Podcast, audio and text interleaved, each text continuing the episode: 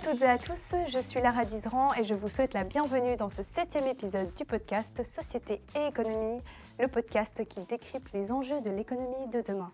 Au premier abord, finance et durabilité ne semblent pas être des termes complémentaires. Et pourtant, depuis plusieurs années maintenant, la recherche s'intéresse de plus en plus à la finance dite durable, une finance qui serait plus responsable et soucieuse des enjeux sociétaux et environnementaux actuels. Être profitable tout en étant éthique, voilà un challenge fondamental auquel doivent faire face les entreprises aujourd'hui. Et quel challenge? Car en pratique, l'efficacité des mesures prises par les acteurs du monde économique reste à prouver. On le sait, la frontière entre greenwashing et engagement concret est fine. Mais la finance durable ne se limite pas aux investissements responsables.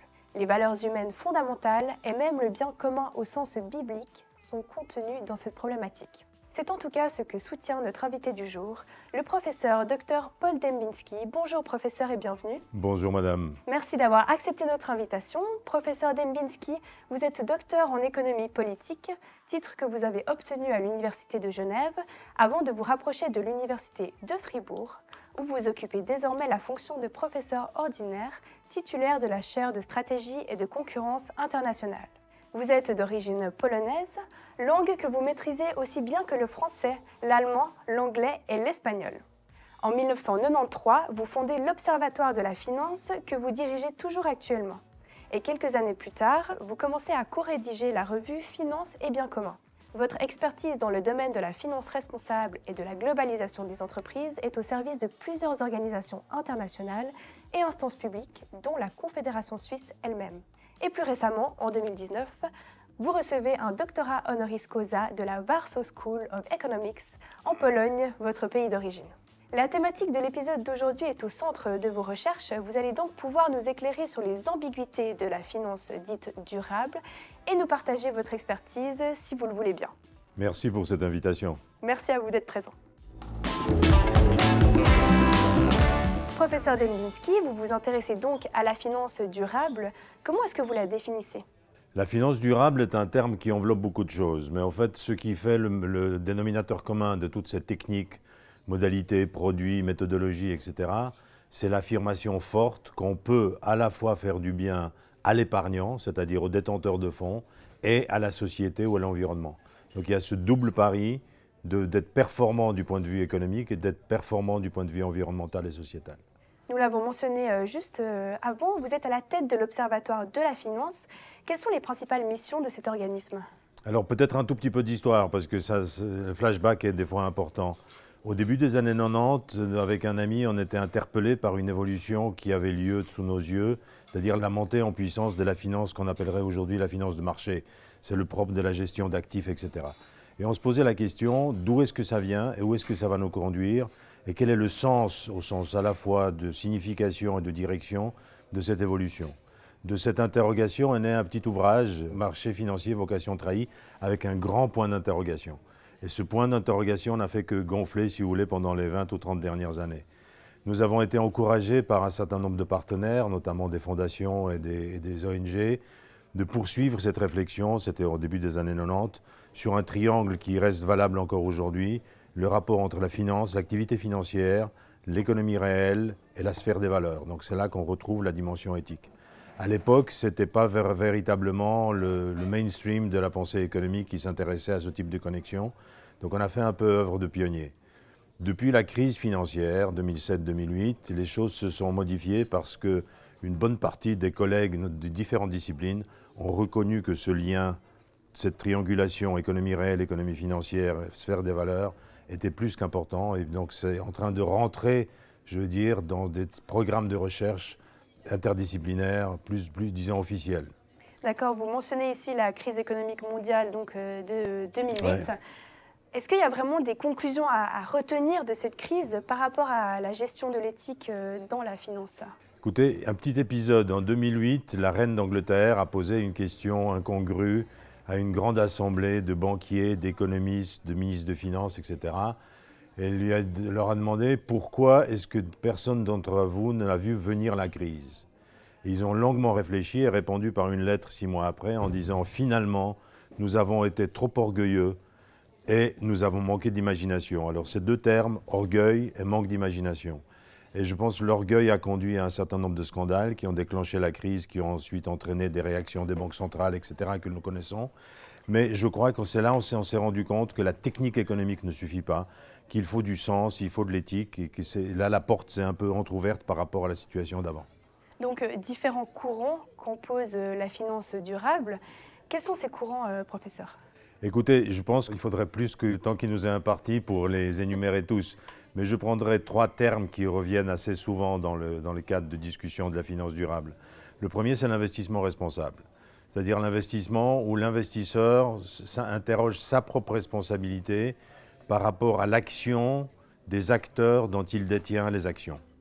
Et il se dit, par exemple, je ne veux pas que mon argent ait quelque chose à faire avec la pornographie, donc on va couper tous les, investissements dans les, dans les groupes qui pourraient avoir peu ou beaucoup de cette activité. La même chose avec l'armement, avec l'énergie nucléaire et tout un tas de, de critères. Donc là, c'est la responsabilité de l'acteur en quelque sorte. Il y a ce qu'on appelle la finance verte. Alors comme son nom l'indique, verte, c'est plutôt la dimension environnementale et climatique, où on cherche des actifs, des entreprises qui font du bien au climat au sens large ou étroit. On peut de nouveau resserrer la cible, etc.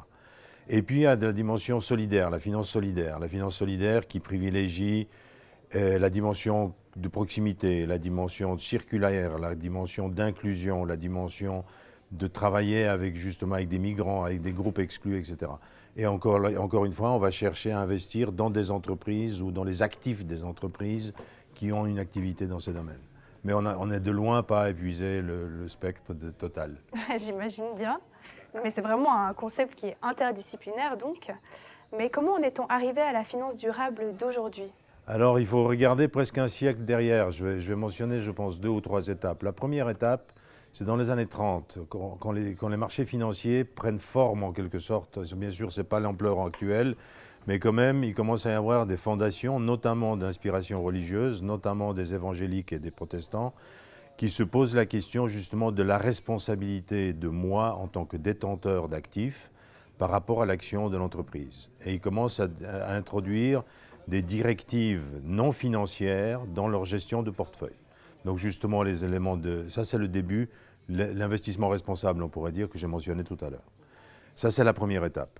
La deuxième étape qui vient, donc ça, ça vient par accumulation si vous voulez, il y a, en 72, il y a 50 ans, on a publié le grand livre des limites de la croissance, où le monde est devenu, on a perçu le monde comme une boule de ping-pong quelque part limitée. Et ça, c'était le début de la grande conscience environnementale, qui a été ensuite amplifiée par le sommet de Rio en 92, si je m'abuse, avec l'articulation du concept de durabilité. Et là, il y a tout un tas de métriques qui sont développées, notamment autour de la dimension climatique. Ça, c'est la deuxième étape. Et la troisième étape, plus près de nous, en 2000, les Nations Unies ont lancé, en collaboration avec le WEF, avec le World Economic Forum, la Global Compact. L'initiative qui s'adressait non pas à des financiers, mais aux entreprises pour qu'elles s'engagent sur les objectifs de développement durable, en ligne d'ailleurs avec ce que faisaient les Nations Unies, d'abord avec les objectifs du millénaire, ensuite avec les objectifs du développement durable. Donc si vous voulez, au terme de cette triple évolution, nous avons à la fois une pléthore de méthodologies et une sensibilité à la fois du côté des détenteurs d'actifs financiers et une sensibilité croissante, on pourrait dire, au niveau des entreprises dans lesquelles ces, ces acteurs euh, investissent via les actifs financiers. On reviendra euh, sur les apports de la tradition protestante un petit peu plus tard. Mais actuellement, quelle est la place de l'éthique dans le monde des affaires? J'ai envie de dire, est-ce qu'elle est suffisante? Est-ce qu'il y a des points à améliorer selon vous? Alors, on a parlé d'une certaine rupture euh, d'il y a 15 ans au moment de la crise financière. Jusque-là, j'appelle les années qui vont depuis les années 70 jusqu'à la crise financière les années euphoriques de la finance et de l'économie en quelque sorte. On avait l'impression que les techniques financières et les techniques économiques allaient résoudre tous les problèmes du monde. Et en fait, l'éthique était un peu de côté parce qu'on se fiait à la technique, justement, technique financière, technique économique, comme je viens de le dire. La crise a montré que ce n'était pas suffisant. Et là, il y a un courant d'air, on peut dire, un courant d'air qui n'est pas encore une, un tsunami, mais un courant d'air quand même, qui amène ces éléments d'éthique, de responsabilité, de durabilité dans les formations de l'économie, encore très prudemment, dans les formations managériales et dans la vie des entreprises. Donc on n'y est pas encore, c'est encore très limité, mais il y a quelque chose qui est en train de se passer. Et j'ajouterai, je pense, un autre élément qui est important, c'est au niveau individuel. Nous avons tous euh, des activités diverses et variées, sociales, familiales, universitaires, économiques, financières, etc. Et il y a une aspiration, je pense, au fond de l'être humain, d'une intégrité de comportement à travers tous ces spectres, toutes ces sphères d'activité. L'économie a été un peu isolée de ça. Et l'économie a tenté d'imposer un modus operandi qui était peut-être pour certains en rupture avec l'intégrité éthique dont je viens de parler. Et aujourd'hui, les, jeunes, quand ils viennent travailler, quand ils, euh, postulent, ils sont souvent, notamment dans les pays occidentaux, malheureusement, ce n'est pas partout le cas. Si vous avez le couteau sur la gorge, c'est peut-être un peu un luxe de poser la question du sens du travail que je veux faire. Mais aujourd'hui, notamment les jeunes universitaires sont demandeurs de la part des employeurs du sens. Et de cette manière, les entreprises sont à la fois poussées en quelque sorte d'un côté par les investisseurs, de l'autre côté par les jeunes cadres, d'autre côté par les anciens qui sortent un peu du bois et parce qu'ils ont la même sensibilité, ils sont poussés à se regarder un peu dans le miroir et en disant que le toujours plus n'a peut-être pas eu la seule réponse que l'on peut donner aux défis du monde. Pas facile finalement de concilier euh, bien commun euh, les différents rôles de l'être humain et la performance économique et dans le travail. Il existe d'ailleurs souvent des gaps entre la théorie et la pratique. Quels sont les principaux reproches concernant la gestion de l'éthique dans la finance? Pour ne pas aller trop loin, je, me concentrais sur deux points liés à la finance durable, parce que je pense que si on prenait toute la question, encore une fois, on passerait jusqu'à la soirée. Euh, je pense qu'il y a deux reproches qui sont articulés assez souvent à la finance durable. Le premier, c'est le greenwashing, vous l'aviez mentionné en, introduction. Le greenwashing, c'est-à-dire, c'est lié au fait que la notion de finance durable, elle est extrêmement ample et au contour peu défini. Donc on peut y mettre un peu tout et n'importe quoi et chacun peut d'une manière ou d'une autre se revendiquer de la durabilité. Et alors là, il y a un problème parce que sur le marché, il existe différents labels, certificats, etc., auxquels on peut essayer de souscrire, qu'on peut essayer d'obtenir, et certains sont très tolérants, voire complaisants. Donc ce qu'a fait qu'il si vous regardez différentes statistiques, d'abord elles ne se recoupent pas, et ensuite elles sont de géométrie euh, très variable parce que donc, bien sûr, dans cette, ampleur de variables, on peut trouver du greenwashing, malheureusement. Donc, le, reproche est quelque part fondé, jusqu'à un certain point fondé. Et ce qui est important, c'est de resserrer la terminologie, resserrer les critères. Donc, la finance durable devrait faire un peu d'ordre à l'intérieur de ses propres, propres, ses propres troupes pour devenir plus convaincante et peut-être plus sélective, nettement plus sélective. Ça peut se faire un peu par l'autorégulation et probablement encore avec un soutien des autorités publiques, que ce soit au niveau national ou au niveau international. Parlons un petit peu de la question de la transparence. Elle paraît pour certains euh, fondamentale. Est-ce que les entreprises doivent améliorer cet aspect-là et quel est votre avis euh, sur la question? Alors oui et non, ma réponse. Euh, oui, c'est-à-dire il faut améliorer la transparence. Non, la transparence ne résoudra pas tous les problèmes. Parce que si vous prenez uniquement la question de la durabilité, mais on peut le décliner dans tous les domaines de la vie d'entreprise, si vous prenez le mastodonte de l'économie mondiale, c'est des dizaines de milliers d'employés, c'est des dizaines de pays, des pays d'activité, etc.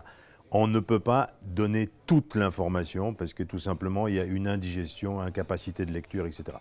Donc il faut des agrégateurs. Les agrégateurs, historiquement, ont été des différentes agences de notation, des agences d'évaluation, etc. Le problème, c'est qu'il faut que ces agences de notation fassent leur boulot de manière diligente et honnête et précise.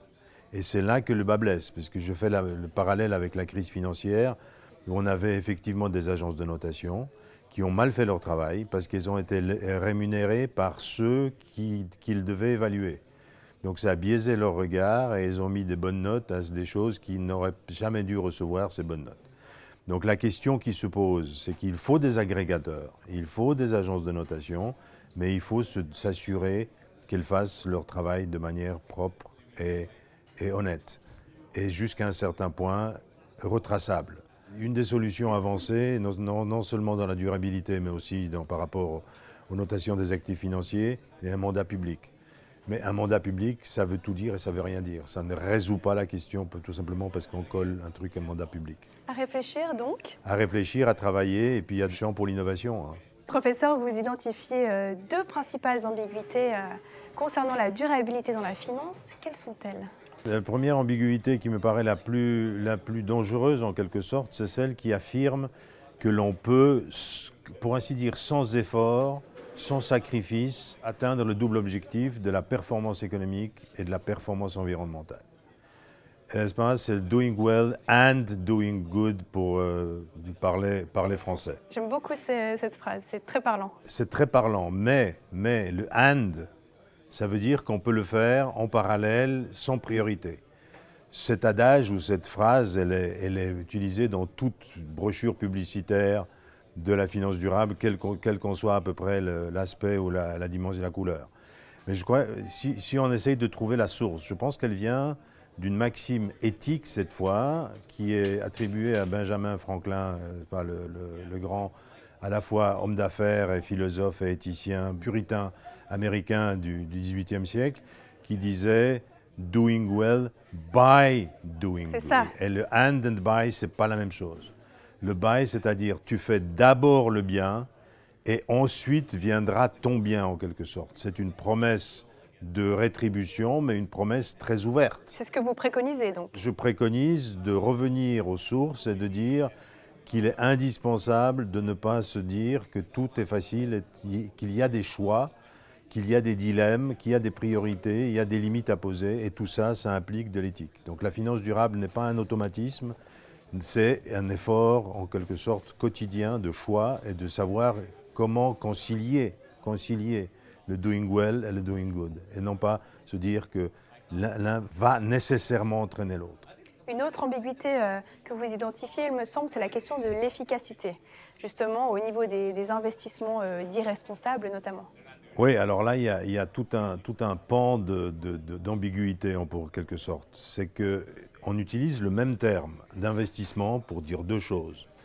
L'investissement financier, qui est un achat d'une action, et l'investissement de l'entreprise qui bâtit une nouvelle euh, centrale ou qui, se dote de, panneaux, photovoltaïques ou qui ouvre une nouvelle ligne de production. La finance durable fait un peu l'impasse entre la différence des deux. Elle part d'investissement financier comme s'il s'agissait directement d'un effet sur l'entreprise dont je détiens les actions. Or, il y a encore une fois rien d'automatique. Il faut créer le lien. Et ce lien, des fois, il est contre la nature de la finance de marché.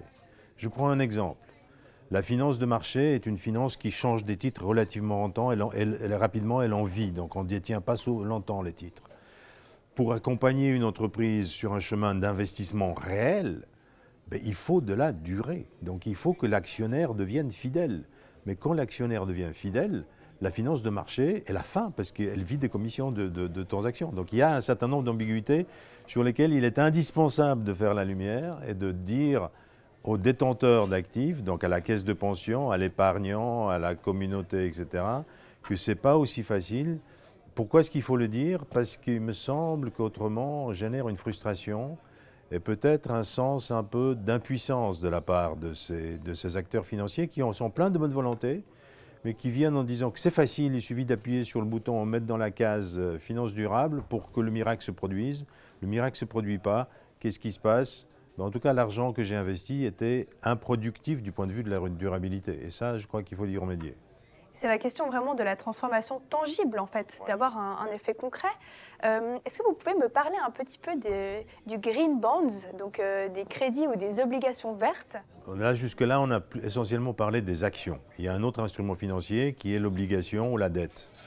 Là, le rapport est plus direct entre, euh, celui, entre l'objectif vert et l'activité de l'entreprise, parce que l'entreprise vient sur le marché en disant je vais changer mon système énergétique. J'ai besoin de 2 millions, de 2 milliards, et puis vous qui allez me prêter cet argent, vous pouvez être assuré que l'argent ira directement dans l'investissement réel que je suis en train, dont je suis en train de parler. Et ça, on peut en être sûr ou? Juridiquement, on ne peut pas être sûr. D'accord. il faut faire confiance. Et, bon, ensuite, il y a les visites, il y a les expertises, etc. Le problème, c'est que c'est un marché extrêmement étroit. Donc il y a à peu près 2% de l'ensemble des obligations émises qui sont des green bonds. Et les entreprises disent qu'elles se lient en disant qu'elles vont faire, en se déterminant sur l'affectation des ressources. Elles se lient en quelque sorte. Donc elles perdent un peu de marge de manœuvre pour un avantage en termes de prix qui est minime. Donc finalement, autant s'endetter normalement sans dire à quoi sera utilisé l'argent. On n'a pas de visite, de contrôle, d'audit et compagnie. Et puis on peut, si on veut, on peut, aller, on peut faire les mêmes investissements de transformation énergétique si on veut, mais on n'est pas contraint, quelque part par la parole donnée. D'accord. Donc est-ce que selon vous, les investissements responsables sont utiles? Mais écoutez, c'est une excellente question parce que je pense que autant les green bonds me semblent toucher et les crédits peuvent toucher la cible, autant les autres, à moins d'accompagner l'entreprise dans la durée. Encore une fois, j'ai dit que c'était quand même plutôt l'exception que la règle. Elles participent à un bruit général qui peut pousser les entreprises à changer d'activité, mais ce n'est pas une pression effective qui est exercée. encore une fois, l'effet prix ne fonctionne pas, comme je l'ai dit euh, tout à l'heure pour les green bonds, on pourrait redire à peu près la même, la même chose pour les actions. Un petit peu plus largement, professeur, vous portez une attention particulière au bien commun, on l'a mentionné, et à la spiritualité. Quelle place possède euh, la théologie dans le monde des affaires pour vous? Je pense que la dimension spirituelle est aussi importante. On est, tous des êtres incarnés, mais on n'est pas seulement corporel. D'ailleurs, la preuve, on en parle des idées les idées sont importantes dans la, dans la vie euh, individuelle, mais aussi dans la vie sociale. Et dans cette activité, il y a une question de la fin ultime, en quelque sorte, de notre existence, de la trajectoire de l'histoire, de tout un tas de choses comme ça, qui sont éminemment des questions soulevées, en tout cas touchées par la dimension théologique. Et je pense qu'il est difficile de vivre à long terme en tant que société, mais aussi en tant que personne, sans rencontrer quelque part ces questions et sans avoir en retour la question est-ce que ma réponse est seulement intellectuelle ou est-ce qu'elle doit se traduire aussi quelque part en acte Et l'acte fondamental est l'attention à l'autre. On n'est pas tout seul sur cette planète Terre, on, le saurait, on s'ennuierait énormément. Euh, Robinson a essayé, c'était pas génial. Euh, donc je, pense qu'on a, on a fait le tour de cette, réponse. Donc euh, l'ouverture à l'autre, la réponse économique jusque-là était, jusqu'à la crise en tout cas, était de dire la technique financière va le prendre en charge, mais ce n'était pas convaincant pour les chrétiens en tout cas, parce que justement le souci à l'autre, c'est quand même rencontrer l'autre, c'est faire attention à l'autre en termes de produits que l'on fait, en termes de marketing que l'on fait, en termes de services d'après-vente que l'on fait, en termes de traitement des employés, même les plus vulnérables, etc. etc. Et toutes ces choses-là, aujourd'hui, en quelque sorte, sont redécouvertes par des traditions et par des courants qui ne sont pas nécessairement de source chrétienne, mais elles ignorent en quelque sorte qu'elles retrouvent des choses qui ont été dites, mais qui ont peut-être été un peu oubliées. Donc en fait, les apports de la théologie sont vraiment réels ben, je pense que la, théologie est un morceau de notre savoir qui éclaire beaucoup d'autres savoirs, mais il faut. Il y a comme une pyramide, on parle de, des choses très concrètes au début.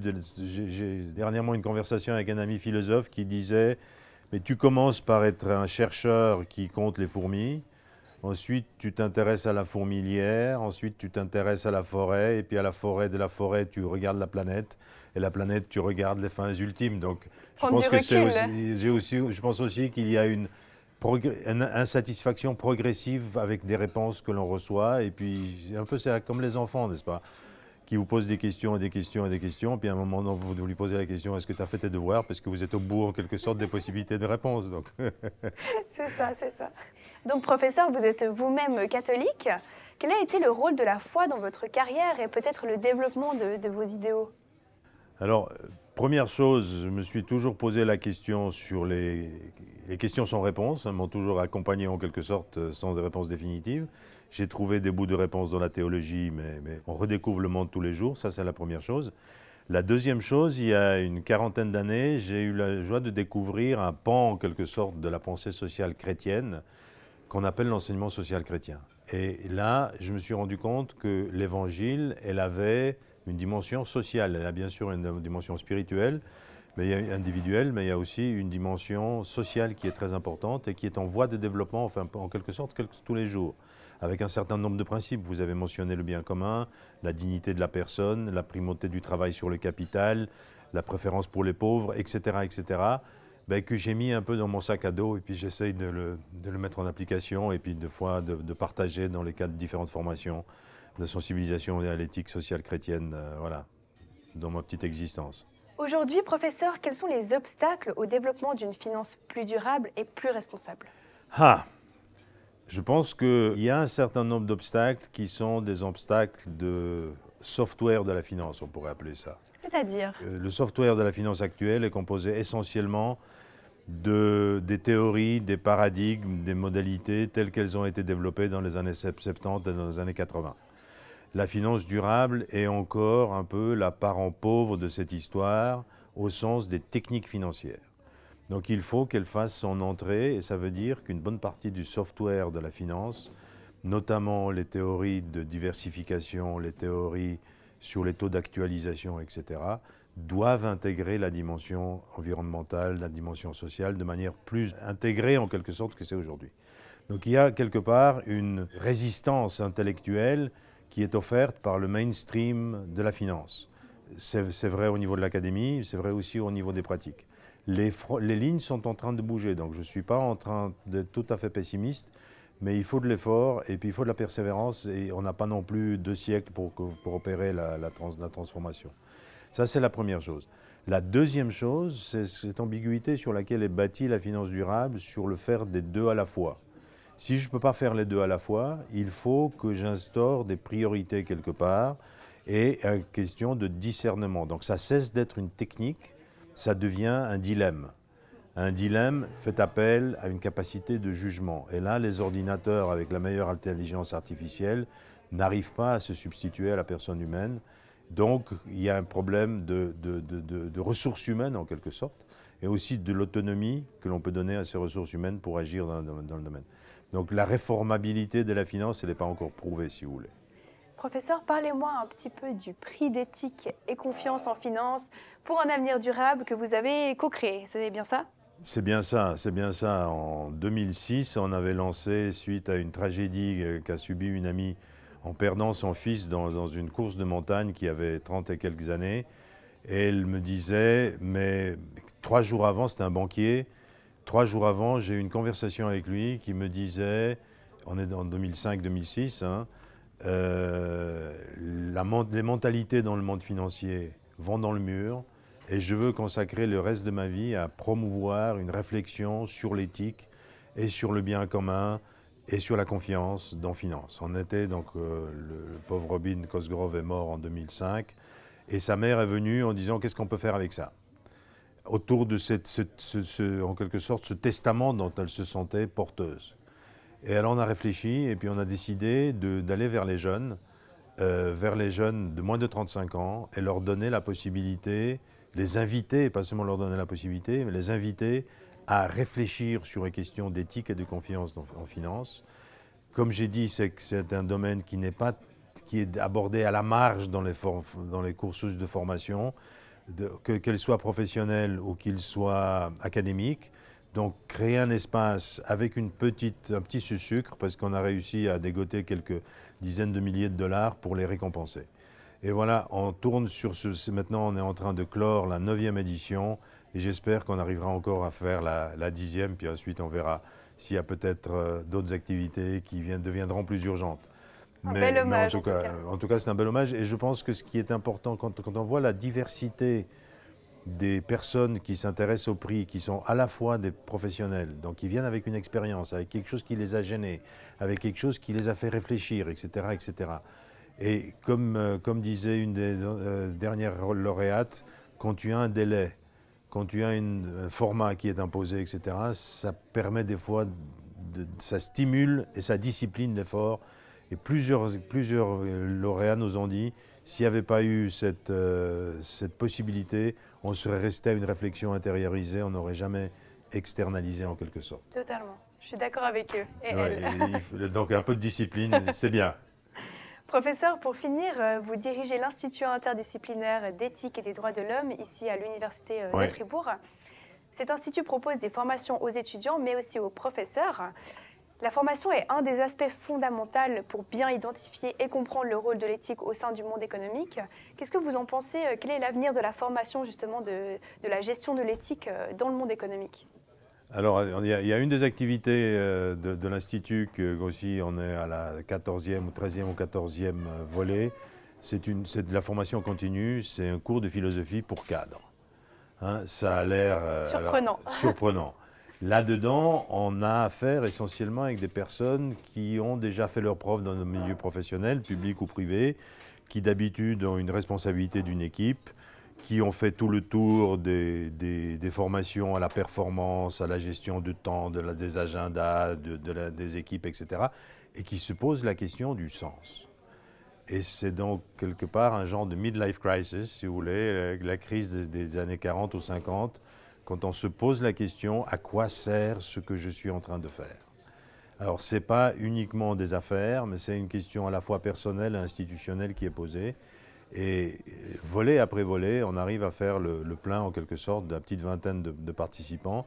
Je trouve qu'il y a, il y, un besoin de casser les barrières disciplinaires, parce que, n'est-ce pas, et la philosophie, ben, c'est la recherche de la sagesse. Donc là, il n'y a pas et puis d'un côté, vous avez le cadre qui est le cadre, ça veut dire qui fonctionne dans un cadre, dans une organisation, etc. Là, c'est une capacité de décadrer parce qu'il est indispensable de décadrer pour percevoir le sens. Et c'est un petit luxe de pouvoir se le poser à 35 ou 40 ans de temps en temps. Ça fait réfléchir en tout cas. Merci.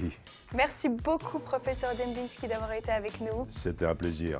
Quant à nous, on se retrouve la prochaine fois pour le prochain épisode. N'oubliez pas de nous suivre sur les réseaux sociaux pour suivre toutes nos activités. On vous remercie beaucoup de nous avoir suivis et on vous dit à très bientôt.